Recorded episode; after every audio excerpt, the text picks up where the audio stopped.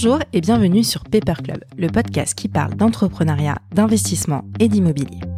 À chaque épisode, vous découvrirez avec moi des entrepreneurs et des experts qui viennent nous parler de leur parcours, de leur point de vue et surtout partager avec nous leurs meilleurs conseils. Je suis Émilie Cohen, directrice marketing chez Club Funding, plateforme d'investissement. Et je reçois à chaque épisode des entrepreneurs qui nous inspirent et qui, je suis sûre, vous inspireront aussi. Retrouvez à la fin de l'épisode l'opportunité d'investissement de la semaine sélectionnée par nos équipes. Bonne écoute et bienvenue dans le club.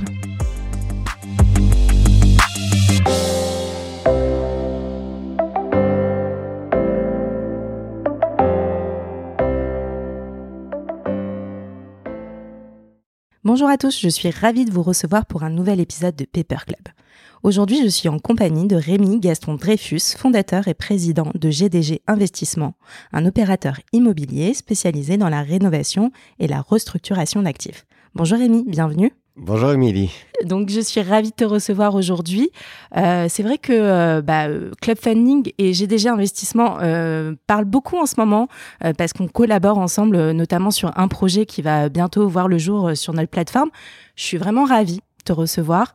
C'est un honneur et en plus, alors, bon, un clin d'œil à, Michael Benabou. Aujourd'hui, tu nous reçois également chez toi et non pas dans tes bureaux, mais carrément chez toi. Donc merci encore. Merci, euh, merci à toi de me recevoir. Euh, c'est d'abord de passer après Michael, c'est un plaisir. Quelqu'un que, pour qui j'ai beau- beaucoup d'estime, beaucoup d'amitié, euh, et, et un acteur remarquable dans le domaine de l'immobilier et bien d'autres. Euh, et, et un plaisir, euh, euh, voilà, d'avoir une discussion ouverte, fluide, simple, amicale. Eh ben écoute, plaisir partagé. Euh, justement, parlons-en. On va commencer par les débuts. J'aimerais bien que tu te présentes. Euh, on va parler euh, de ton parcours professionnel, mais je voudrais que tu nous racontes un petit peu ta jeunesse. Comment tout- toute cette histoire a commencé.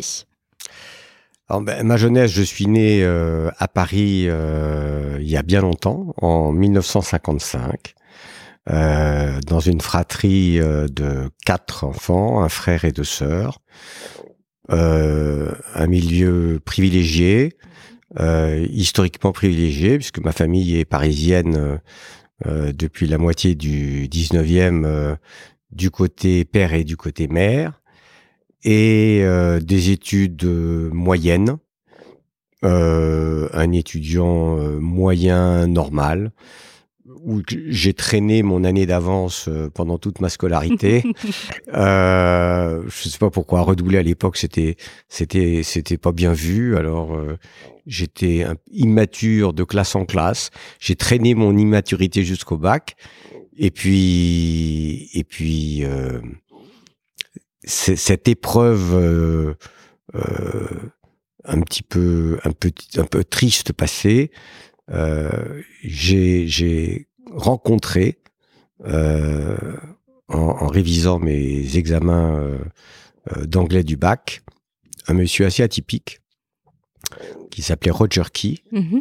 euh, qui m'a qui a changé le cours de ma vie. Je m'apprêtais en effet à devenir euh, ingénieur parce que Ah oui, j'aimais beaucoup, d'accord. j'aimais beaucoup les maths et la physique Mhm.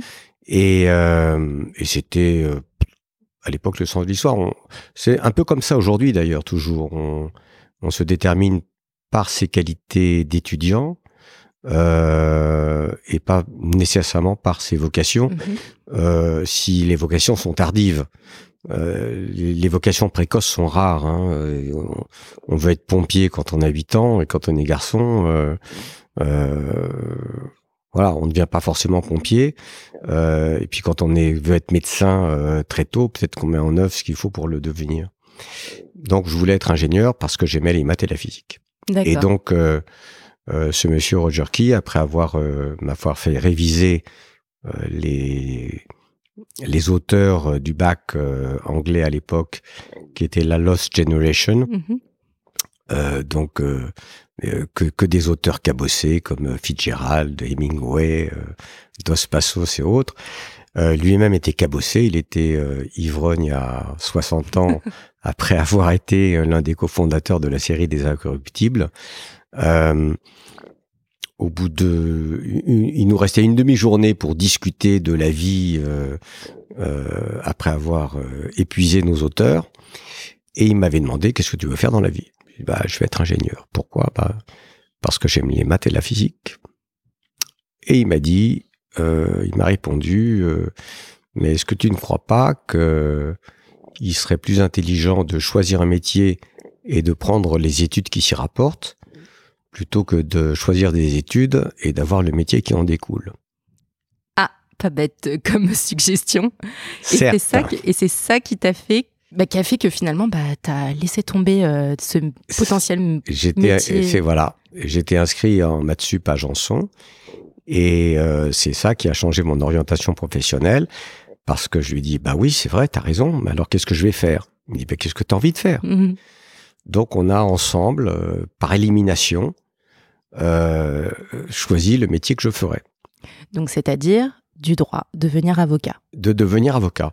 Et avocat pour de, alors, euh, les raisons, toutes les raisons qu'on peut avoir à 16 ans, euh, euh, je voulais être euh, autonome, indépendant, euh, d'être un peu plus comme un de la chaîne, ce qui était assez présomptueux, d'apporter un peu plus, etc., etc. Enfin, par élimination, euh, il n'en reste qu'un, c'était avocat. D'accord. Et donc, je suis allé m'inscrire euh, en faculté de droit pour devenir avocat. Ok, mais tu aurais pu aussi choisir un projet euh, entrepreneurial, puisque finalement, toutes les, les choses qui affectent à choisir le métier d'avocat, c'est aussi des qualités qu'on trouve dans l'entrepreneuriat. Oui, alors je je l'exprimais pas comme ça à l'époque. D'abord, mhm. euh, dès que j'ai passé mon bac, j'ai fait plein de petits boulots mhm. euh, qui en soi étaient des petites euh, des, des, des prémices d'entrepreneuriat. Euh, je donnais des cours de mathématiques euh, au terminal B. Euh, mhm. J'organisais des manifestations sportives pour le club auquel j'appartenais, qui était le Stade Français dans sa section ski. ce qui permettait de faire vivre les deux équipes A et B du Stade Français avec des entraîneurs, du matériel, etc., etc. je, je j'étais représentant en, en, c'était pas des flippers, c'était des, des tables électroniques de jeux dans, dans les euh, bistrots parisiens, euh, bon, plein de plein de petits métiers euh, qui qui me permettaient d'être euh, totalement autonome financièrement mhm.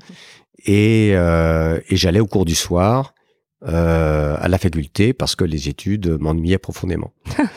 voilà, j'ai jamais été, j'ai jamais été un, un, un, premier de la classe. Pas très euh, scolaire. Pas très scolaire, pas très scolaire.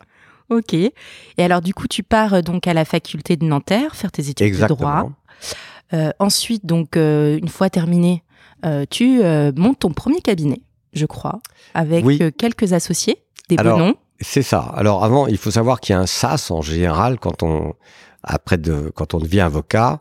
on a une obligation à l'époque non écrite de faire un stage de 3 à 5 ans euh, dans un cabinet. On est avocat stagiaire, mais avocat de plein droit, mais mhm. avocat stagiaire. Et euh, j'étais un peu pressé, donc euh, au bout d'un an, chez mon patron, avocat, je suis allé le voir en lui disant, dites-moi Philippe, je voudrais savoir si vous pensez m'associer et quand. et et t'as même pas 30 ans hein, à cette. Euh, ah bah non, j'avais, euh, j'avais, j'avais, j'avais 25 euh, ans. Ouais. ouais, même pas. Bravo. Et non, pas bravo, hein, c'était un peu inconscient. C'était, j'étais complètement en dehors des réalités. oui, complètement en dehors des réalités. Et cette personne, c'est Philippe Lefebvre, fondateur du cabinet LPA, qui est le plus grand cabinet d'immobilier parisien. Mhm. Euh, et Philippe me regarde un peu amusé. Euh, et à l'époque, il était un des rares avocats qui était avocat et HEC. Donc euh, euh, aujourd'hui, ce sont des cursus qui sont plus euh, plus fréquents, mais à l'époque, mm-hmm. c'était rarissime. Et, et, Philippe me dit très très gentiment, je lui dis Rémi, c'est très aimable à vous de me faire cette proposition. Mais, vous n'êtes pas le vous n'êtes pas le, le premier arrivé, mais je vous promets que si un jour j'ouvre mon cabinet à des associés, euh, je viendrai vous voir. Je bon, bah écoutez, Philippe, je, je comprends votre choix et je vous présente ma démission. et, et, je suis parti. et je suis parti m'installer dans ce qu'on appelait un cabinet groupé. Oui. Euh, on partageait des frais, euh, les, les, le loyer, l'électricité, etc. Avec, d'autres avocats, voilà, avec d'autres avocats. Et j'étais chez moi euh, avec mes trois clients qui se battaient en duel. Mhm. Et, euh, et ça a duré trois ans pendant lesquels j'ai euh, prospéré en tant qu'avocat. Et euh, j'ai avec Pierre Lévesque, mhm. ancien, ancien, enfin euh, ancien collaborateur en même temps que moi chez Mario Stasi, qui était un bâtonnier de l'époque, mhm. euh, nous avons décidé ensemble de créer le cabinet de nos rêves. Un cabinet qui était, euh, qui devait symboliser euh, le cabinet des nouvelles générations, avec où le mobilier déjà, le mobilier, l'architecture devait s'exprimer. Euh, on n'avait pas le droit de faire de la pub, alors la pub, notre pub, c'était notre papier en tête, c'était nos meubles qu'on dessinait, c'était euh, le, le, la circulation. Euh, euh, des, des, secrétaires dans les bureaux qu'on optimisait euh, avec euh, les, les, les, armoires euh, et les dossiers suspendus qu'on faisait fabriquer, etc.. Tout ça, c'était très beau, c'était magnifique. Et puis nous avons coopté euh, mais Yann Le Douarin, qui est un ami de toujours et qui était collaborateur chez Borloo à l'époque, Pierre-François Veil et Pierre Servan-Schreiber. Et le cabinet s'est appelé Gaston Dreyfus, l'évêque, euh, le Douarin, Servan Schreiber éveille. Très court, très court. Très court, euh, très dur à éternuer, hein, euh, pas tout à fait, pas tout à fait international, même si nous avions ouvert des cabinets secondaires ou des partenariats à Barcelone, Bruxelles, Montréal, New York. on a ensuite absorbé un cabinet de tante grisonnante, euh, Jean-Claude Dubarry, euh, mhm. qui était professeur de droit, mhm. en droit bancaire. Et, donc, on a changé la raison sociale en Dubarry et Associés, qui, est, un côté sweet, hein, surtout pour les Américains, ça fait les chocolats quand même. et, euh, et nous avons continué l'aventure. Super. Et alors justement, tu me parlais d'internationalisation du cabinet, donc tu as une petite histoire à nous raconter, je crois, parce que euh, vous avez eu un partenariat avec un cabinet euh, canadien euh, à Montréal, et je crois que tu reçois un jour un petit mail sympa où on t'annonce, entre autres, parce qu'il y a quand même une anecdote que tu vas nous raconter et que tu m'as déjà raconté en off, que Pierre Elliott Trudeau, qui est donc le papa du Premier ministre qu'on connaît actuellement, Justin Trudeau, qui va devenir par la force des choses, associé euh, euh, à ton cabinet.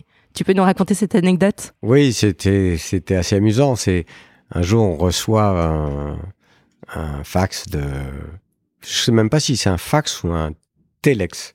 un truc qui existe même Plus. pas. C'était bon. Bref, on reçoit un message de, de Montréal euh, me disant Rémi, on a deux grandes nouvelles à t'annoncer. Premièrement, euh, euh, un tel et un tel du barreau de Montréal, nous avons couru le marathon en 4h01. Et deuxièmement, Pierre-Éliott Trudeau euh, vient de rejoindre la firme. Donc, pour, pour ceux qui nous écoutent, Pierre-Éliott Trudeau, le père de Justin, a été Premier ministre du Canada pendant presque 20 ans, pas en continuité, mais successivement, mhm. enfin par période de, plusieurs années, euh, il a eu l'une des plus longues carrières euh, politiques au plus haut sommet de l'État euh, d'après-guerre. Et, et moi, je réponds en fanfaronnant. J'ai dit bon ben. Yann et moi, nous nous inscrivons au barreau de Paris, au marathon de Paris. et à propos, bravo pour Pierre Elliott. Alors oui, j'ai eu ce grand privilège de, de, de, de côtoyer euh, euh, au moins deux fois par an euh, Pierre Trudeau euh, dans des dîners en tête à tête dans son bureau d'angle à Montréal et de comprendre des choses qu'on n'apprend pas et qu'on mhm. peut pas apprendre d'ailleurs. C'est un avocat, c'est un auxiliaire de justice. Donc on a une fonction dans le mécanisme de la justice outre euh, évidemment le conseil en droit, euh, fusion acquisition, etc., qui était quand même le bread and butter. Mhm. Mais euh, lorsqu'on est dans des dossiers euh, de droit pénal, on est on est là non, non pas pour essayer de faire sortir des innocents de prison, c'est pas le sujet. On est là pour essayer de présenter euh, son client de telle façon que la peine, s'il est coupable, euh, euh, qu'il y soit, euh, qu'il va subir, soit adaptée au crime, au délit qu'il a commis. Mhm. Donc nous étions auxiliaires de justice, mais Pierre Elliott Trudeau, pendant 20 ans, lui, il avait fabriqué la loi. Oui, oui. Et donc, et il y avait un décalage, mais très très perceptible euh, dans, dans, dans notre point de vue. Le point de vue, comme son nom l'indique, Mhm. c'est regarder quelque chose d'un endroit par rapport à un autre. Par exemple, j'ai quatre fils. Euh, mes fils sont d'une génération, euh, sont de ta génération. Ouais. Euh, Oui. et oui, et oui. Et, et ils ont un point de vue de là où ils sont, qui n'est pas le même que le mien, de là où je suis. Mhm. Mhm. Et ça veut pas dire que j'ai raison, ça veut pas dire qu'ils ont raison. Ça veut dire qu'on voit deux choses avec des yeux différents, avec des points de vue différents. Mhm. Et c'est enrichissant que de pouvoir se saisir du point de vue de l'un et de l'autre. De pas en faire quelque chose, un schéma d'opposition, c'est complémentaire. Et c'est ce que, ce que m'a enseigné euh, très tôt Pierre Elliott Trudeau, qui fabriquait la loi, c'était ce- cette notion de point de vue. Mhm. Et j'ai le souvenir d'ailleurs dans un dîner euh, où on était avec Pierre-François Veil, dont, dont, dont, dont la mère avait euh, euh, fait passer la, la loi sur l'avortement, Oui, Simone Veil. Simone Veil. Mhm. Et, et, et- et à l'époque, on est dans les années euh, fin des années 80, ça reste quelque chose de très très présent, euh, euh, de très très contemporain. hein.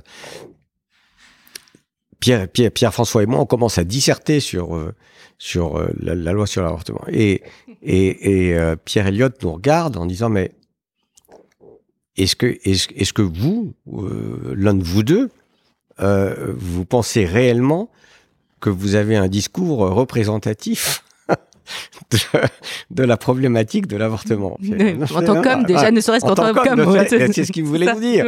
Et, euh, voilà. Et euh, on, on peut on peut faire l'exégèse de, de cette anecdote sur tout ce qu'on entend sur les ondes, euh, dans, dans, sur nos chaînes de télévision, nos radios, etc. On a découvert euh, pendant six mois qu'on avait 60 millions de, euh, de spécialistes en virologie, et aujourd'hui on a 60 millions de, de logisticiens en France. On est une nation qui est très gâtée par les spécialistes euh, en tout genre. Exactement, je recontextualise pour ceux qui nous écouteront plus tard. On est en pleine période de. Bah alors, euh, on a eu un premier confinement, le second, on est, euh, on est au deuxième, je crois. euh, euh, on a eu du 20h, maintenant on est sur 18h. Bref, on perd le fil. Donc, effectivement, euh, je recontextualisais juste pour, pour les auditeurs. Ok, c'est une sacrée anecdote. Et donc, lui, il t'a beaucoup apporté dans ton parcours professionnel. Euh, et, euh, et j'ai envie de, de, de te poser la question de quelle est l'étape d'après Parce que moi, je sais que en tant que serial entrepreneur, tu ne t'arrêtes pas à ce cabinet et il se passe plein de choses après. Et donc, la deuxième étape, c'est la création d'une entreprise en biotechnologie. Absolument. Alors, comment tu fais le switch? Parce que là, on passe quand même d'un univers à un Alors, il y autre a- qui c'est est totalement c'est pas différent. encore, c'est pas encore le switch. C'est une, opportunité qui passe. Il- À la mort de, à la mort de mon père euh, en 82, Mhm. j'ai pas encore créé le cabinet. euh, euh, je suis, dé- je suis déjà à mon compte euh, euh, puisque j'ai déjà quitté Philippe Lefebvre, mais j'ai pas encore créé le, le cabinet, ce qu'on va appeler le cabinet de la rue Le Tasse, avec euh, le Gaston Dreyfus, l'évêque et Hatchoum. Mhm. Et euh, euh, donc qui décède en 82 et, et euh, je, je propose à celui qui était son directeur général à l'époque dans ces en- entreprises euh, de, de, de, de prendre la direction générale des entreprises qu'avait créé euh, euh, mon père. Je dis notre père pour, parce que c'est pas que le mien, c'est celui de mes frères et sœurs aussi Ouais. et euh, et en lui disant et nous serons 50-50 sur toutes les nouvelles entreprises que nous serons amenés à créer ensemble. Mhm. Donc je savais que j'allais créer avec lui des, entreprises. Lui, c'était un premier de la classe. Il avait été major HEC, euh, Harvard. Euh, un beau profil. ouais, ouais, ouais, ouais, absolument. Et lorsque nous euh, nous lançons dans dans la biotechnologie appliquée à l'horticulture, je suis avocat. Euh, c'est une opportunité qui vient d'ailleurs par un client du cabinet. Mhm. Euh, qui a des brevets pour transformer le genre euh, Begoniacea bambusiforme en, en, en plante d'intérieur. D'accord. Et on part de l'observation que l'horticulture est le dernier grand marché de consommation qui fonctionne encore comme un marché de commodities. Euh, J'explique. Euh, le marché de commodities, c'est un marché de matières premières. Euh, donc où tout s'achète au kilo, au poids. Et euh, lorsqu'on, lorsque tu rentres, lorsque tu vas t'acheter une chemise, tu rentres dans un magasin de fringues, on va te demander qu'est-ce que vous voulez? Vous voulez une chemise, un pull, un pantalon? Et quand tu rentres chez un fleuriste, on te dit, t'en veux pour combien Voilà. Et, et, donc, on s'était dit, voilà, il faut que nous arrivions à créer des plantes qui ne ressemblent à aucune autre plante qu'on a vue par le passé. Donc, il y a un phénotype, une expression différente euh, qu'on pourrait obtenir à travers des mutations génétiques. C'est ce que nous avons fait. Nous avons sorti notamment euh, le Tamaya. Mhm. Et quand on, quand on googleise Tamaya aujourd'hui, on y retrouve le, le tamaya, la plante des Indiens Tsalka, etc., mhm. qui était tout le marketing que nous avions fabriqué à l'époque mhm. et qui aujourd'hui euh, est la réalité de cette plante. Incroyable. C'est incroyable, oui, absolument. Et voilà, c'est une, c'était une aventure euh, très constructive que que que, que j'ai créée avec euh, à l'époque du capital risque, les les années d'or du capital risque. On avait levé beaucoup d'argent auprès d'institutionnels, très beau tour de table et euh, 600 salariés au bout de trois ans. Ah ouais, ça explose très vite. Très très vite. Hyper croissance. Ouais, hyper croissance. Et puis arrive la crise du Golfe euh, et donc la chute de la consommation, euh, le triplement de la TVA sur les produits horticoles à l'époque. Et, qui va euh, freiner et, et, la dévaluation du franc CFA de 50%, alors que nos, nos installations euh, euh, horticole était euh, principalement en Côte d'Ivoire, et donc ça doublait notre dette.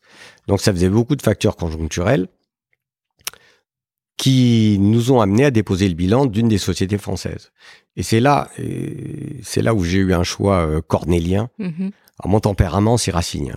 Moi, je suis, je suis, non, c'est vrai, je suis plus, je suis plus passion que devoir. Mm Enfin, je suis un peu des deux parce que le deux et puis Rassi et puis Corneille aussi les passions et devoirs. Enfin, c'est toujours les. Mm, mm, mm. Mais là, là quand même, il a fallu euh, mon, mon, associé premier de classe euh, se sentant responsable de l'échec euh, a eu un, un trou d'air et il a fallu que je choisisse j'étais chairman qui était compatible avec mes activités d'avocat. Mhm. De devenir euh, CEO, c'était pas compatible, donc il a fallu que je choisisse entre laisser tomber l'entreprise en l'état mhm. euh, ou, ou, vendre mon cabinet à mes associés. Et comme je me sentais plus de devoir vis-à-vis des actionnaires de l'entreprise horticole que vis-à-vis de mes associés, qui étaient mes pères et des grands garçons. Mhm. Euh, j'ai vendu mes parts à mes associés. D'accord. Et j'ai repris euh, le groupe pour le restructurer et euh, je, je, je, dirais pas revenir à la profitabilité parce que c'était mission quasi impossible, mais finir au moins proprement. D'accord. Voilà. Donc j'ai passé deux années les mains dans le cambouis dans les cabinets d'administration judiciaire. Euh, dans les plans sociaux, les sessions d'actifs, les machins, etc., pour que ce soit propre. D'accord. Donc là, euh, ah, bah alors justement, ça me fait une très bonne transition pour, euh, pour l'étape d'après, je crois, parce que après, tu es appelé à la rescousse pour un grand groupe presse qui s'appelle Gamma. et qui va t'appeler parce que justement, ils ont, en fait, disons les choses, c'est le bazar au moment où ils t'appellent. Euh, c'était un de tes clients, ils t'appellent, ils disent voilà, c'est le bazar, on a besoin d'un plan de restructuration, on a besoin d'un médiateur. Est-ce que tu peux venir nous aider? Ouais, alors ça, c'était le grand bonheur. Ouais. D'abord, je m'apprêtais à revenir au barreau. J'avais rempli mon dossier pour euh, retourner au barreau. Et puis, euh, cet ancien client m'appelle en me demandant 48 heures de mon temps.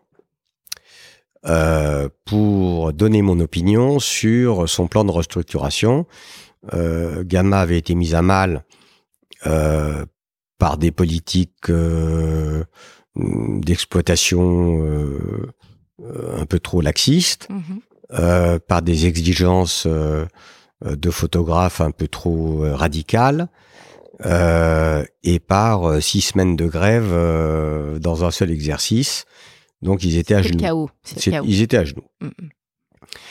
Et, euh, et donc, ils, me sollicitent pour donner mon avis sur leur plan de restructuration. Donc, je passe deux journées avec euh, le board et, et je leur dis, ben, écoutez, euh, je, je n'y crois pas. Je crois, je, je crois que les banques, dans les deux semaines qui viennent, vont, vont vous rejeter votre projet parce qu'il y a trop de si. Et si il se passe si, et si, mhm. et si, alors voilà ce qu'on va faire. Donc je, je dis, je, je crois que je crois que ça va pas le faire. Qu'est-ce que tu proposes du coup? Bah là, je propose rien, il me vire. ok. Votre réponse ne me convient bon, pas. Euh, Rémi, merci, euh, au revoir. Euh, euh, bon, on partage pas le même point de vue, c'est pas grave. Mhm. Sinon, non, c'est pas grave. Et puis, euh, moi, j'avais cachetonné deux jours, j'étais content parce que j'étais raide quand même. J'avais perdu plus que ce que j'avais, donc euh, euh l'avenir était sombre. Oui. Euh, l'avenir était sombre. Hein. Quand on prend une claque, ça fait toujours très mal. Euh... Ouais, mais c'est ça qui te permet de rebondir, j'imagine. Oui. Ah, ça, oui. il vaut mieux rebondir parce que ça, ça, ça veut dire qu'on reste une tâche au mm. fond là. Mm. mais mais on, ne s'imagine pas qu'on va rebondir, qu'on a des capacités de rebond on, ne s'imagine pas. les capacités de rebond, je crois qu'on les a tous, mais simplement on n'en a pas conscience. On les euh, on voit après, euh, après oui, est capable de... Ouais, ouais. Une fois qu'on est remonté, on regarde derrière, on dit ah bah tiens, on est remonté plus vite qu'on imaginait. Mhm. Toujours est-il que il me rappelle euh, trois quatre jours plus tard mhm. en me disant Rémi, t'avais raison, euh, ils ont rejeté le plan. Alors j'ai dit bah non, j'avais tort. J'avais dit 15 jours, ils ont jeté en 3 jours. Est-ce que tu veux bien euh, réfléchir à travailler avec nous à un nouveau plan de restructuration? Mmh. Et là, vraiment, quand on sort d'une entreprise euh, euh, à problème, dans lesquelles on a été impliqué, parce que j'ai beau dire que oui, il y avait des circonstances extérieures, oui, il y a eu euh, la crise, oui, il y a eu la dévaluation, etc. Il n'empêche que euh, on peut toujours limiter la casse, on peut toujours faire mieux que ce qu'on fait. Mmh, mmh. Et donc, euh, on a toujours ce sentiment de culpabilité, euh, de, de ne pas avoir été assez réactif à tel ou tel moment, même si on essaye de faire les choses bien. Je connais personne qui fasse les choses parfaitement bien. Mmh. C'est inhérent à tout ce qu'on fait. Et donc, participer à la restructuration d'un groupe en difficulté dans lequel on y est vraiment pour rien parce qu'on n'était pas là, c'est un bonheur. tu peux te permettre des choses là. C'est un bonheur, c'est un bonheur. Et euh, c'est un bonheur parce que c'est une liberté totale, c'est une liberté euh, euh, et en plus, pardon, en tant que non sachant, j'étais pas un homme de presse. Mmh. Donc c'est peut-être d'ailleurs une de mes euh, une de mes qualités. Je suis un très bon candide. Mm-hmm. Euh, quand on m'exprime des des des, euh, des situations, m'expose des situations euh, dans des métiers qui ne sont pas les miens. Euh, je crois qu'avec un peu de bon sens, on, on, peut poser de bonnes questions et que souvent trop d'intelligence tue le bon sens. Donc il faut faut quand même rester bon sens, bon sens. Bref, J'accepte euh, d'y participer. Il me propose euh, plusieurs fois de prendre la direction de l'entreprise, ce que je refuse. Confortable d'être consultant, euh, mmh. d'être en backstage comme ça. Euh, c'est pas, on n'a pas la pression. et puis un jour, ils sont tellement insistants en disant Rémi, tu, tu prends toutes les décisions, tu fais la stratégie. Il n'y a pas de raison que tu Il n'y a pas, de raison. ouais. Donc ils, ils m'ont ils m'ont offert euh, plus que comme je, que tu je voulais voulais. voilà je ne voulais pas donc ils m'ont offert euh, entre le capital euh, la rémunération euh, les garanties les machins C'était une À offre que fin, tu j'ai pouvais dit pas oui. refuser, quoi. non j'ai refusé j'ai j'ai dit oui d'accord mais alors euh, dans longtemps je, je, je vais continuer à, à, à agir en consultant et puis d'accord le dernier week-end d'août euh, 97 euh, d'accord Mhm. euh, j'accepte Ok. Et donc le vendredi, le dernier vendredi d'août 97, euh, passation des pouvoirs et je deviens président de Gamma et de toutes les sociétés du groupe. Mhm. Bon. Et puis dans la nuit de samedi à dimanche qui suit, euh, accident mortel de Diana et Dodi euh, El Fayed. à Chayenne. Et voilà, j'ai entamé ma présidence de Gamma euh, avec une forte pression médiatique puisqu'on avait euh, trois photographes mis en examen euh, sur les sept euh, qui ont été euh, impliqués dans cette affaire. Ah bah, super pour rentrer direct. Ah oui, ouais, oui, ça booste. ouais. Ouais, ouais. Et tu me racontais, euh, tu m'avais raconté cette petite anecdote et tu me racontais que c'était drôle parce que quand euh, la police était euh, venue vous voir, euh, on avait demandé qui était le responsable et toi tu t'étais retourné en disant bah euh, c'est l'ancien. euh, ah bah non en fait c'est moi. C'est moi. c'est- moi. moi moi. le- Ouais, ouais, c'était moi. ouais. C'est extraordinaire. Et donc là, tu- donc tu arrives effectivement dans cette agence photographique, tu prends les rênes, et quelques années plus, tard, euh, tu vas être racheté par un grand groupe qu'on connaît aujourd'hui euh, tous, qui s'appelle Lagardère. Mais comment ça se passe? Que- Puisque je crois qu'avant cela, est-ce que tu rencontres tout de suite Lagar- Lagardère? Est-ce que c'est euh, ton réseau qui fait que ça te met en relation avec euh, euh, le groupe pour le rachat? Non, pas, pas tout à fait. Il y a une histoire dans l'histoire. C'est-à-dire que moi, j'avais euh, une vision stratégique euh, assez claire pour euh, l'agence euh, et pour les agences françaises en général. Les, les- il y avait trois agences qui dominaient le marché, généralistes. mhm. C'était Gamma, qui était la mère de toutes, la première historique. euh, Sigma, qui résultait d'une scission de Gamma. Et Sipa, euh, qui était euh, qui avait été créé par un personnage euh, euh, assez extraordinaire qui s'appelle Sipa Guglu, Mhm. d'origine turque, et euh, qui avait créé l'agence Sipa. Et euh, j'avais eu le projet euh, de fusionner et d'absorber l'agence Sigma Mhm. pour faire en sorte que euh, Gamma Sigma réunis deviennent irrattrapables en termes de banque d'images. Sigma était très spécialisé en people et dans l'actualité du Moyen-Orient. Alors people américain et Moyen-Orient, ce sont deux marchés mondiaux. Mhm. On parle de marché quand on fait de la quand on fait de la presse. Mais j'apprends ça. Euh, vous voyez, euh, la presse, ce sont des produits qu'on vend tous les jours. Et si tous les jours on vient, on vient te dire que tout va bien, bah ça se vend pas. Donc euh, tous les jours on vient te dire qu'il y a quelque chose qui va très très mal. Et ça, ça Et se là, vend ça très bien. Et là, ça cartonne. C'est pour Bon, ça. on l'a vu ces derniers Et c'est temps. pour ça que c'est assez anxiogène aujourd'hui, Mm. les, surtout avec, en- maintenant avec les, les, les, les, les informations 24-24 où il y a de la surenchère, où il faut doubler euh, les fake news euh, du net. euh. donc, euh, allez, ça y va. On en voit. Alors, Donc Sigma Marché. euh, alors euh, voilà, si j'ai failli, j'ai j'ai obtenu euh, à New York les les moyens de l'acquisition de Sigma et de son et de la fusion, l'absorption par Gamma. mhm, Euh, c'est c'est prescrit, je peux le dire, auprès de la Chase Manhattan Bank. mhm. Et puis une semaine plus tard, euh, Bill Gates, qui avait un fonds d'image euh, perso, euh, enfin à travers une société qui lui appartenait à 100%, euh, euh, a fait une offre d'achat sur Sigma. Et euh, la, la banque qui nous finançait euh, m'a dit, on va pas rentrer dans une bidding war avec Monsieur Gates, donc on va attendre qu'il ait fini ses due diligence et on prendra contact. Donc pour moi c'était c'était assez cuit. J'avais d'un côté Mark Getty Ah avec Getty Images, avec qui on s'était pas entendu et qui avait racheté mon distributeur américain. De l'autre côté, euh, Bill Gates qui avait tout mon plan de développement entre les mains. Là, tu Donc, voyais le projet t'échapper. Là, ouais, et puis je me voyais un peu écrabouillé par les deux mastodontes américains. Mhm. Et euh, j'ai eu- la chance qu'un missile de minicide du groupe Lagardère euh, viennent me voir. De, à, l'époque, la, la, la, filiale achète Philippe Aki euh, Média. Mhm. Et, euh, et j'ai rencontré euh, quelques temps plus tard euh, son, président, euh, euh, Roch Morel, qui, qui, était un grand monsieur. Mhm. Et un grand, grand monsieur de, de, la presse et de, et de la culture française, dont la famille était origine, à l'origine propriétaire d'Achète. Oui. Euh, donc comme quoi tout ça tourne, euh, ce sont des boucles sans fin. Mhm, mhm. Et j'avais dit euh, euh, à Roch Morel dans un entretien euh, de prospection, qu'est-ce qu'on va faire ensemble? Je lui avais dit, soyons les premiers à mettre le numérique au service de l'image et non pas l'inverse. Voilà. Okay.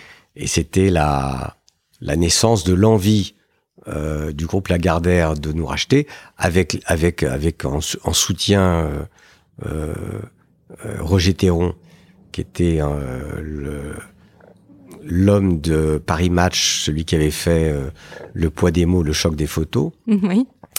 et, et, qui avait poussé pour cette euh, pour cette acquisition. Donc je suis resté associé puisque j'ai gardé, j'avais gardé une, une cote-part significative du capital, 25% à l'époque, et, euh, et j'ai fait deux ans de SAV euh, dans le groupe Lagardère pour créer le groupe d'image du groupe Lagardère. C'est marrant. C'est marrant parce que quand tu me racontes un peu chaque, euh, chaque épisode, j'ai l'impression qu'à chaque fois, il y a une espèce de punchline qui fait que ça, ça te permet soit de rentrer, soit de changer et d'avancer, en fait. Il y a des petites phrases, notamment quand tu me disais, euh, quand tu as dû choisir tes études, euh, cette petite euh, euh, phrase qu'on t'a dit et qui a résonné en toi. Là, aujourd'hui, c'est cette phrase, toi, que tu dis aujourd'hui qui fait que ça va faire basculer les choses. C'est drôle. C'est comme quoi, la force des mots. Bref. Oui, la force des mots, absolument. Mais alors du coup là, donc on a fait une aventure en droit avec ton cabinet d'avocat.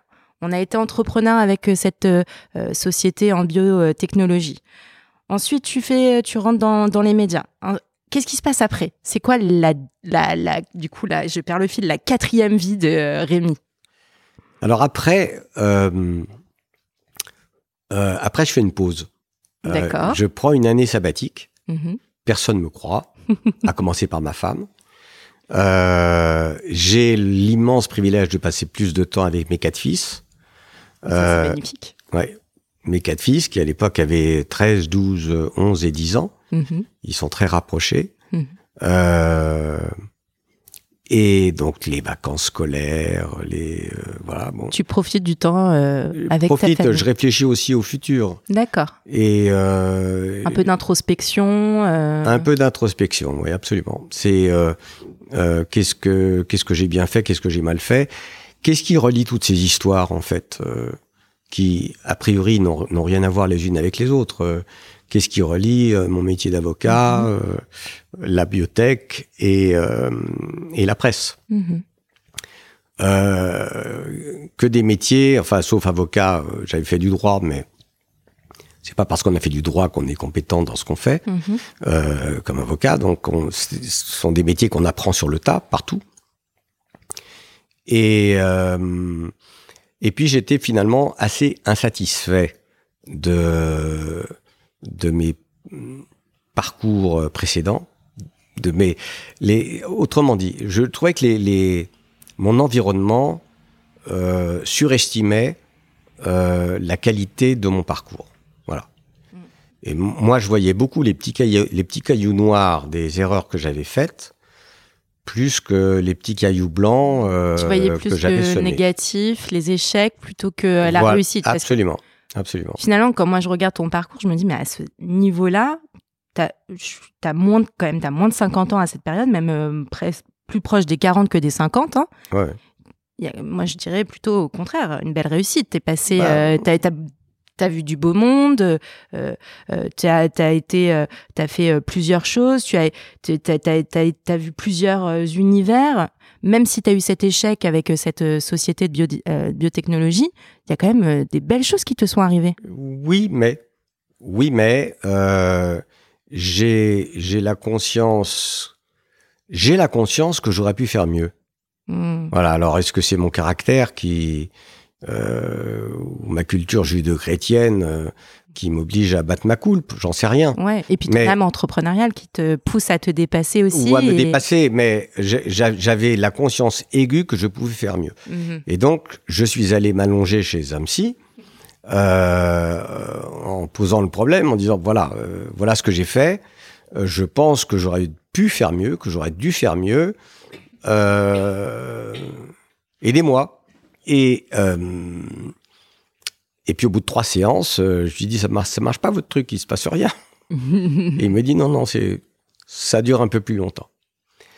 Puis à plusieurs reprises, euh, au bout d'un an, je lui dis bon bah écoutez, je crois qu'on a terminé. Non non non non non non.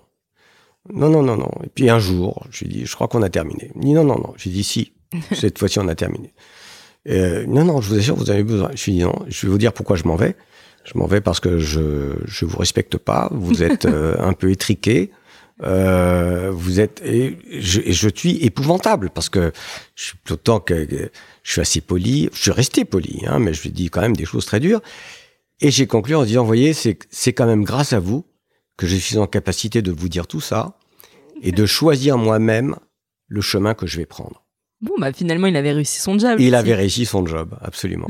Il avait réussi son job et, euh, et j'ai compris euh, à l'issue de, de ces travaux-là que hum, bah, que j'étais plus un, un homme ce qu'on va appeler de, de haut de bilan que de bas de bilan. Mhm. Je suis plus à l'aise dans la restructuration, euh, dans la stratégie, dans la synthèse, euh, que dans ce qu'on appelle le PNL, le compte d'exploitation, la gestion. Euh, donc, je sais fabriquer plus de valeur que de gérer la valeur qu'on a fabriquée. Mhm. Et donc, du coup, c'est cette conclusion qui dit bon, bah alors, euh, je vais aller voir un autre secteur d'activité. Et donc, pourquoi pas l'immobilier En plus, euh, euh, tu as un goût prononcé pour l'architecture, l'art. Est-ce que c'est ça qui va t'amener vers le secteur de l'immobilier? Indirectement, parce que le projet que j'ai à ce moment-là, c'est de créer un fonds de retournement. D'accord. Les Américains, c'était très. Il n'y en avait pas beaucoup en France, très peu, et les- il y en avait pas mal aux États-Unis. Ça s'appelait les turnaround funds, Mhm. où on rachetait des sociétés euh, en, grand, en grosse difficulté et on les retournait. C'est pour ça qu'on parlait de fonds de retournement. Mhm. On les rendait positives et, euh, et on les revendait. On les restructurait. Et euh, c'est dans ce cadre que j'ai rencontré une soixantaine d'entreprises, dont une dans l'immobilier, Mhm. Euh, qui était animée par un garçon euh, euh, qui m'avait séduit, qui était dos au mur, qui se battait comme il pouvait, euh, dont l'entreprise était morte, il ne le savait pas encore. Mais il y avait dans cette entreprise, il y avait un projet euh, de restructuration euh, dans le 16e arrondissement, rue Beethoven, euh, qui a été ma première opération.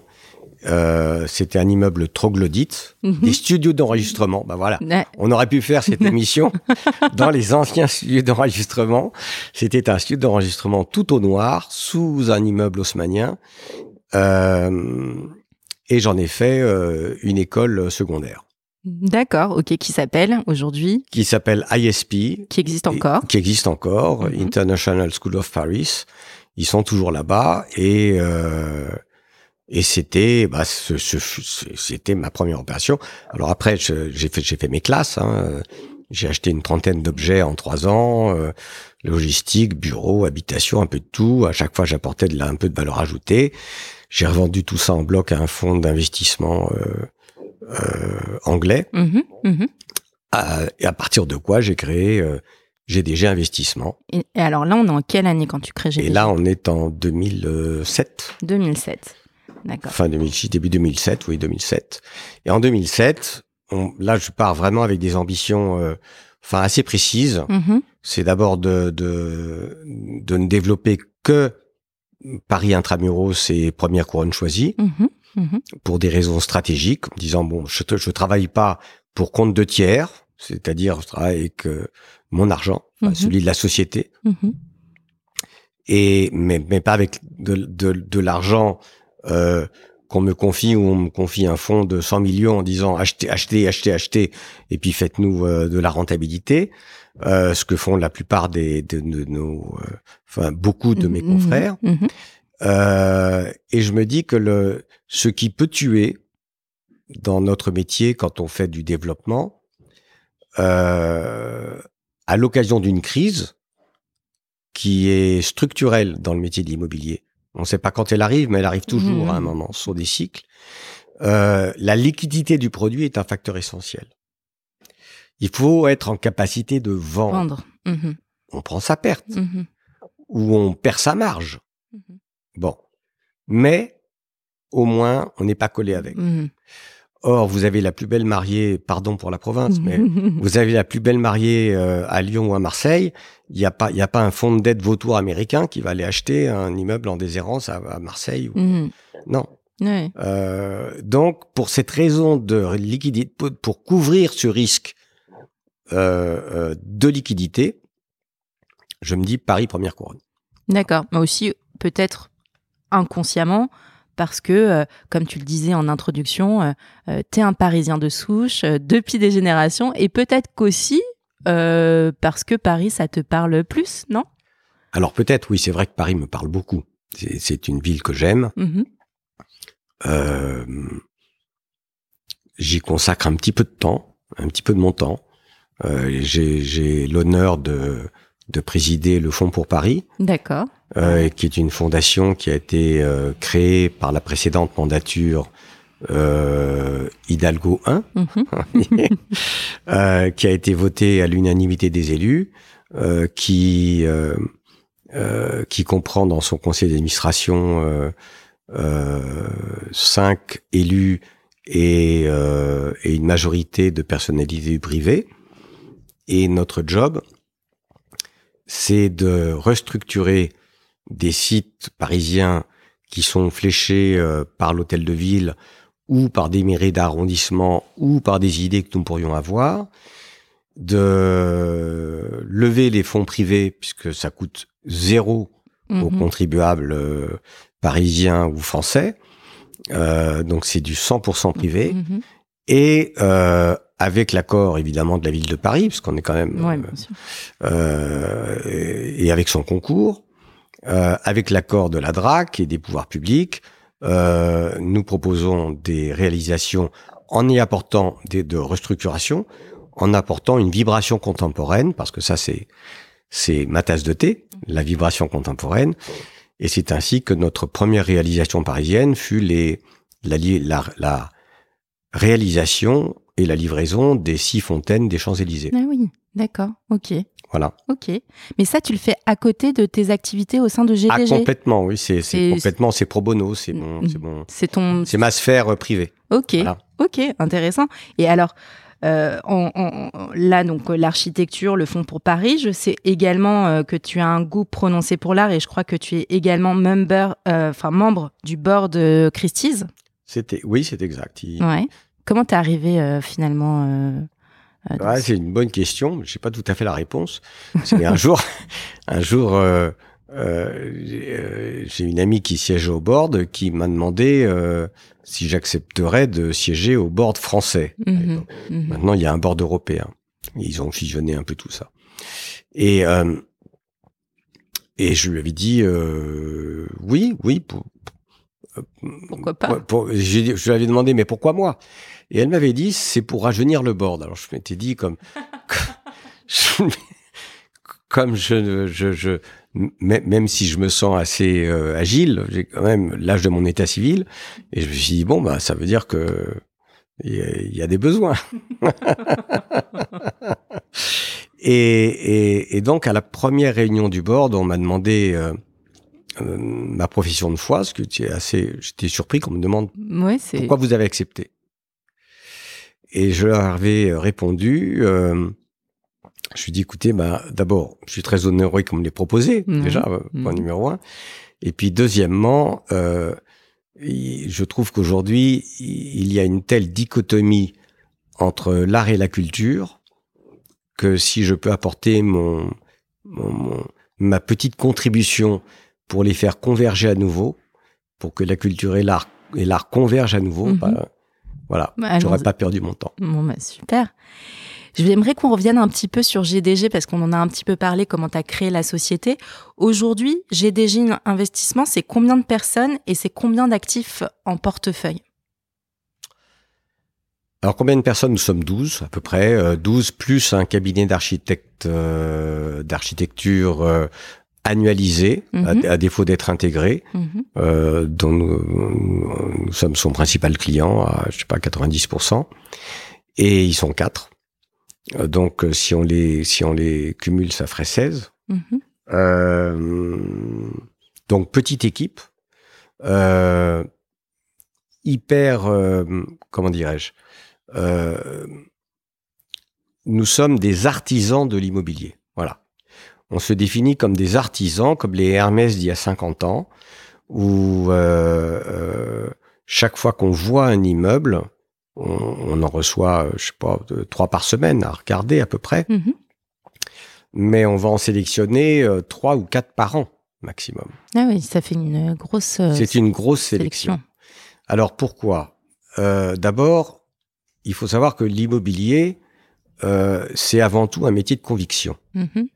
Euh, avant d'être un métier, si, si, si on est en conviction, euh, si on a la conviction qu'on est en capacité d'apporter à un immeuble la valeur ajoutée qu'il mérite pour sortir de sa déshérence et rentrer dans le 21e siècle avec une fonctionnalité qui n'était pas la sienne, qui est nouvelle et qui est disruptive, à ce moment-là, oui, nous faisons. Mhm. Nous faisons si les économiques le permettent. Parce que on rêve d'un produit, ensuite on le chiffre, ensuite on chiffre sa valeur locative, on chiffre donc sa valeur de sortie, et à ce moment-là, est-ce qu'il y a de la place pour de la marge ou pas? S'il n'y a pas de place pour de la marge, ou en tout cas pour la marge à laquelle on aspire, mhm. euh, eh ben on fait pas. Mhm. C'est-à-dire que le, ce qu'on appelle le capex, qui est le l'investissement euh, qu'on met dans chaque immeuble, indépendamment de son prix d'acquisition, n'est jamais la variable d'ajustement. Où on peut faire notre rêve et qui passe économiquement, ou on ne le fait pas. D'où la sélection importante des immeubles que nous euh, que nous sélectionnons. Et aujourd'hui, du coup, euh, tu as combien de d'actifs Alors, nous avons actuellement quatre actifs en cours de, ou de développement ou en fin de développement. Mhm. Et nous avons deux actifs en cours d'acquisition, mhm. euh, plus euh, deux ou trois actifs en cours d'étude en vue d'être acquis. D'accord, ok. Ok. Euh, et on est uniquement, alors c'est uniquement du tertiaire? C'est principalement du tertiaire. Je dis, euh, c'est pas qu'on veut pas faire autre chose que du tertiaire, c'est que les, les réglementations euh, euh, sont, euh, pour ce qui concerne l'habitation, sont un peu contre-productives. Euh, par exemple, si vous avez un, euh, un immeuble d'habitation à restructurer, que la restructuration est lourde, imagine, tu achètes un immeuble de 3000 mètres carrés d'habitation, mm-hmm. tu dois faire une restructuration lourde, donc déposer un permis de construire, eh bien, on va t'imposer de faire 30% en logements sociaux, mhm. qui va se vendre à 4 000 euros mhm. du mètre, alors que toi, tu as acheté la valeur foncière bâtie à 12 000 ou 13 000, et le reste euh, de l'habitation normale. Donc, ça peut pas marcher. Bah, l'équation économique ne fonctionne pas. Avec la meilleure volonté du monde, ça ne fonctionne pas. Alors, ça part d'une bonne intention, mais c'est dramatiquement contre-productif. De même, tu as des bureaux vides, euh, tu veux les transformer en habitation, pareil, 30% euh, euh social et voilà. Mhm. Et donc, on, on, alors ça veut dire qu'on fait plus de logements, on fait même plus les 70%, mhm. puisque les 30% rendent l'opération impossible. Possible, tout à fait. Et, et, et on, on, crée, à partir d'une bonne intention, on fabrique une pénurie de, on contribue à une pénurie de logements qui contribue à une augmentation des prix sur les logements. Voilà. Et alors, voilà comment, comment l'intelligence peut tuer le bon sens. Et eh ben voilà l'exemple même. Euh, parmi tous les actifs que tu as, que tu as, que tu étudies, euh, nous on travaille en ce moment euh, sur sur un sur un projet ensemble. Il y a beaucoup de d'actifs que tu transformes derrière en, bah, en campus. Hein. Et d'ailleurs, bah, c'est marrant parce que la première acquisition que tu as faite, finalement, c'est devenu une école. Comme quoi. Ouais, hein. comme quoi. Hein, alors, pourquoi les, Pourquoi cette transformation en campus? Est-ce que. Bah, nous avons.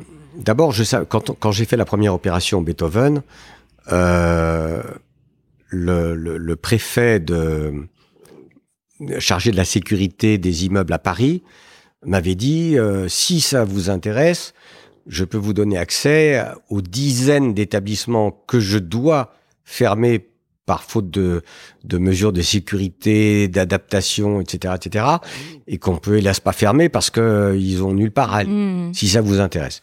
Alors à l'époque, c'était pas ma, ma, ma préoccupation première. Mais j'avais quand même gardé ça dans un coin de ma tête, mais je dis quand même, c'est bizarre.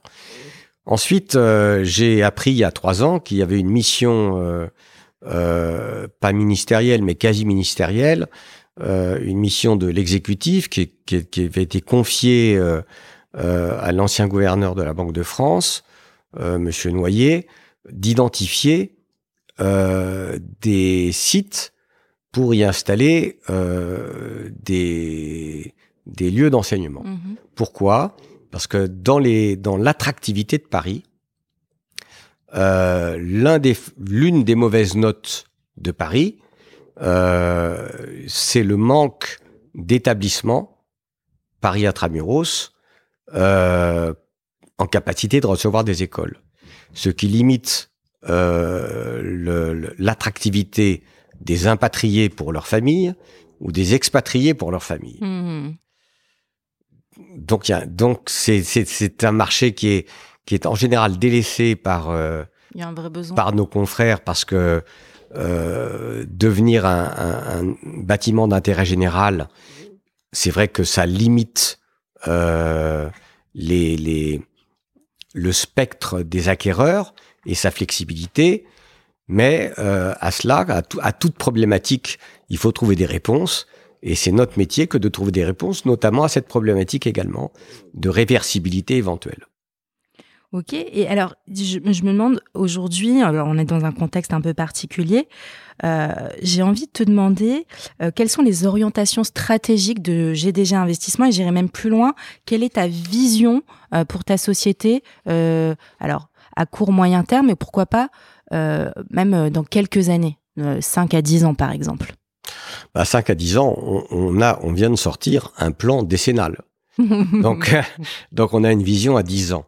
Euh, alors, les trois premières années sont assez bien balisées, mm-hmm. puisque les, les, les, trois années qui viennent euh, sont la concrétisation des opérations euh, en cours ou des opérations initiées. Euh, les années suivantes, ce sont des, euh, des, des, applications statistiques des acquisitions que nous allons faire mhm. à un rythme de sénateur, avec des valeurs locatives conservatrices, mhm. avec euh, des taux de capitalisation conservateurs, mhm. mais avec les mêmes exigences en termes euh, de, de visibilité de multiples de résultats par opération et euh, conservateur sur les leviers d'endettement que nous sommes en capacité euh, d'obtenir sur chaque opération. Et le réinvestissement de 50% de nos résultats de façon systématique.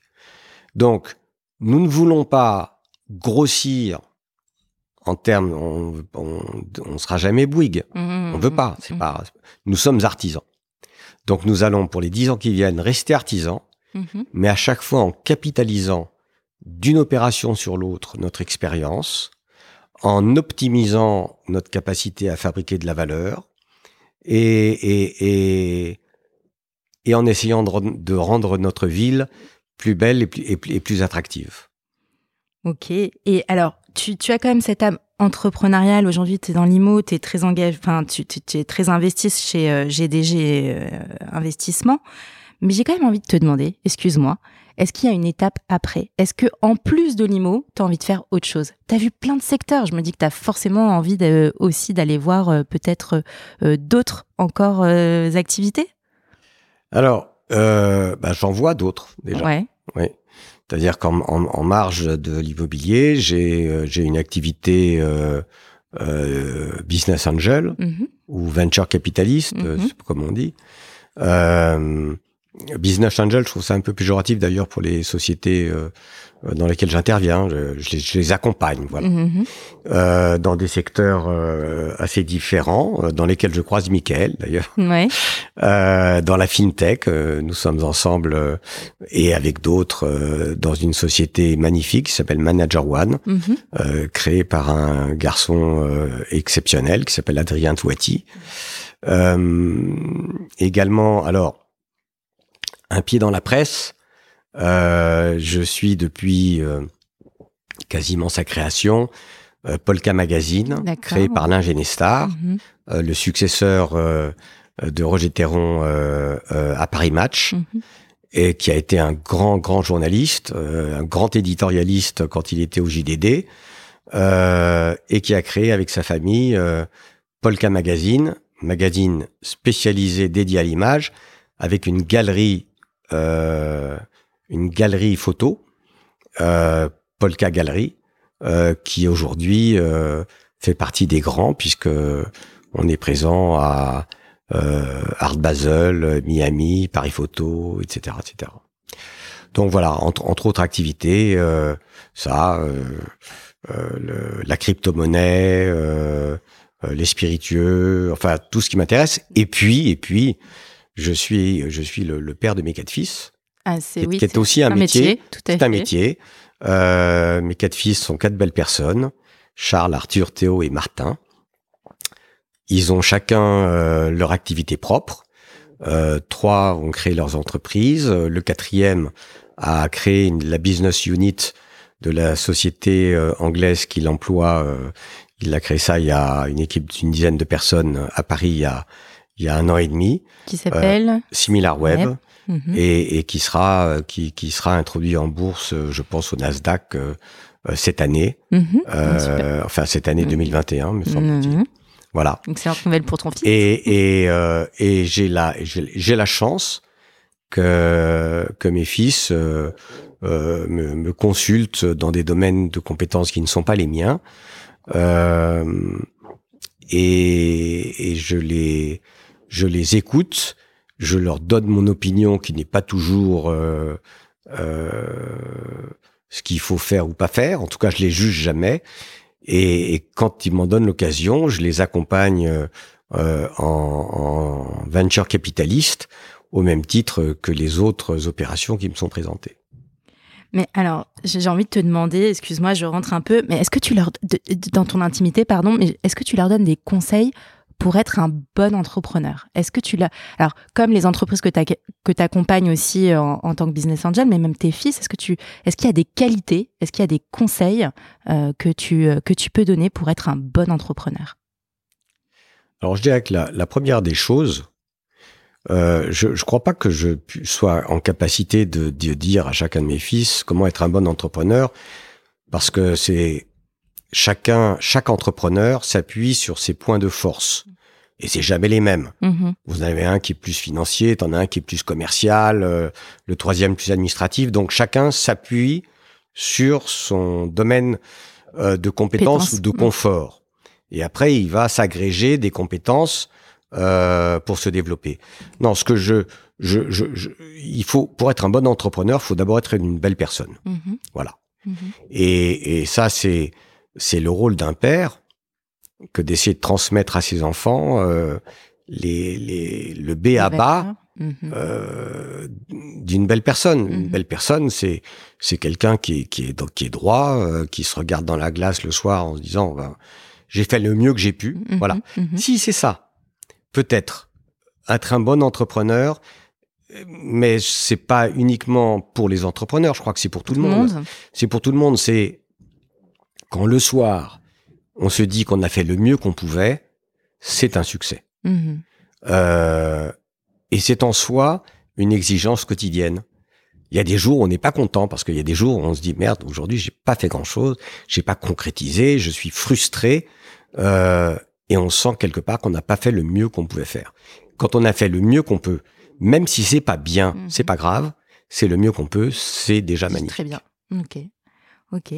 Et alors, après toutes ces expériences que tu as eues, euh, tu nous as dit ton âge tout à l'heure, je je vais pas répéter, mais j'ai envie de te dire, du coup, il y a quand même pas mal de choses qui s'est passé. Aujourd'hui, est-ce qu'il y a euh, quelque chose qui te rend extrêmement fier dans tout ton parcours? Est-ce qu'il y a, je sais pas, euh, ce que ça soit une expérience ou, ou même une, une, une- je sais pas, une, euh, une conclusion de vie qui fait qu'aujourd'hui, bah, tu peux dire que tu es fier de ça, Ma famille, ta famille. Ouais. Ok. Ouais. ma famille, ma famille, euh, euh, une famille, euh, c'est une famille, c'est difficile. hein. Mhm. Parce que c'est c'est jamais un, un chemin de rose. Ouais, il y a plein d'épines quand Mhm. même. Mhm. Et donc il faut choisir ses priorités. Et euh, ma femme et moi, on a résisté contre vents et tempêtes. et, et au final, euh, euh, nos quatre fils et nos trois petits-fils euh, et nos belles-filles, euh, euh, voilà, C'est ça la c'est le réussite. plus beau des cadeaux. Ouais. Ok. C'est la transmission. Mm, bah, super. Bah, merci beaucoup, Rémi. Avant de se quitter, je pose toujours deux petites questions à mes invités. Euh, la première question, j'ai envie de te demander quel est le média, alors média au sens large, euh, dont tu ne pourrais te passer?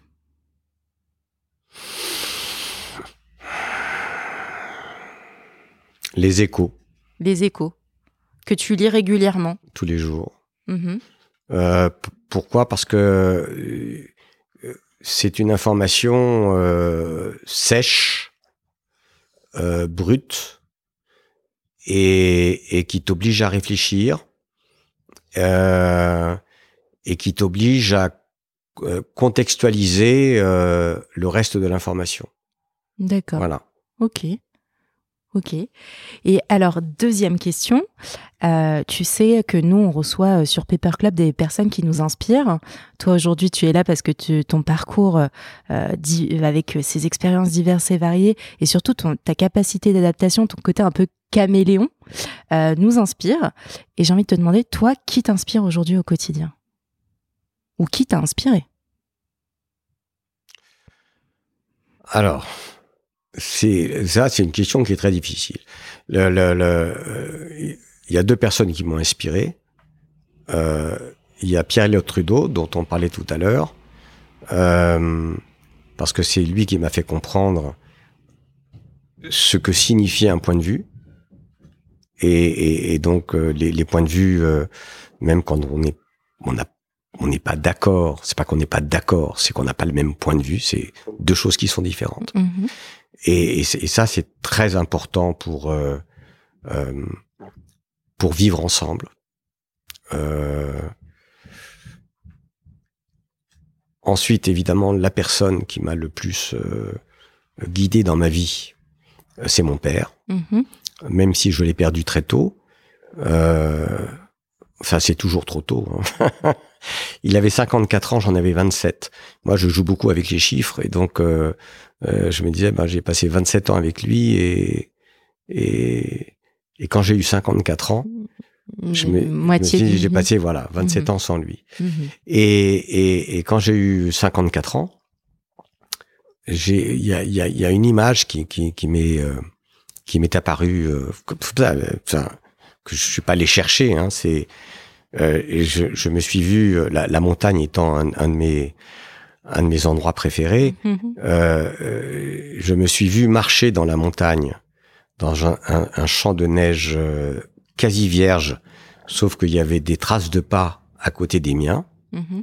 et je, je, je- j'avançais en longeant les traces de pas, et elles s'interrompaient le jour de mes 54 ans. Et après, c'était vierge. Après, je n'avais plus de référent. C'est marrant. Je n'avais plus de référent, et donc euh, depuis depuis que j'ai passé cet âge-là, Mhm. j'avance en territoire inconnu Voilà. Maintenant, ma source d'inspiration, je dirais, sont mes quatre fils. C'est eux qui viennent m'apporter au quotidien le regard, le vrai regard sur ce que nous sommes aujourd'hui. Pas le regard passéiste ou nostalgique qu'on a en général à partir d'un certain âge, mais au contraire, euh, le, regard de ce qu'on fait de bien, de ce qu'on fait de mal, euh, de ce qu'on construit, de ce qu'on détruit, leur point de vue euh, m'enrichit au quotidien. Bon, bah merci pour eux. Je pense qu'ils seront ravis d'écouter ces belles paroles. Merci encore, Rémi. Et je te dis à très bientôt. Merci. Merci, Billy, de m'avoir reçu et à très bientôt. Ne partez pas tout de suite, nos équipes ont sélectionné pour vous une opportunité d'investissement qui devrait vous plaire et on vous la présente sans plus tarder. Bonjour à tous, je suis Paul-Éric Perchaud, directeur du crowd investing chez Club Funding.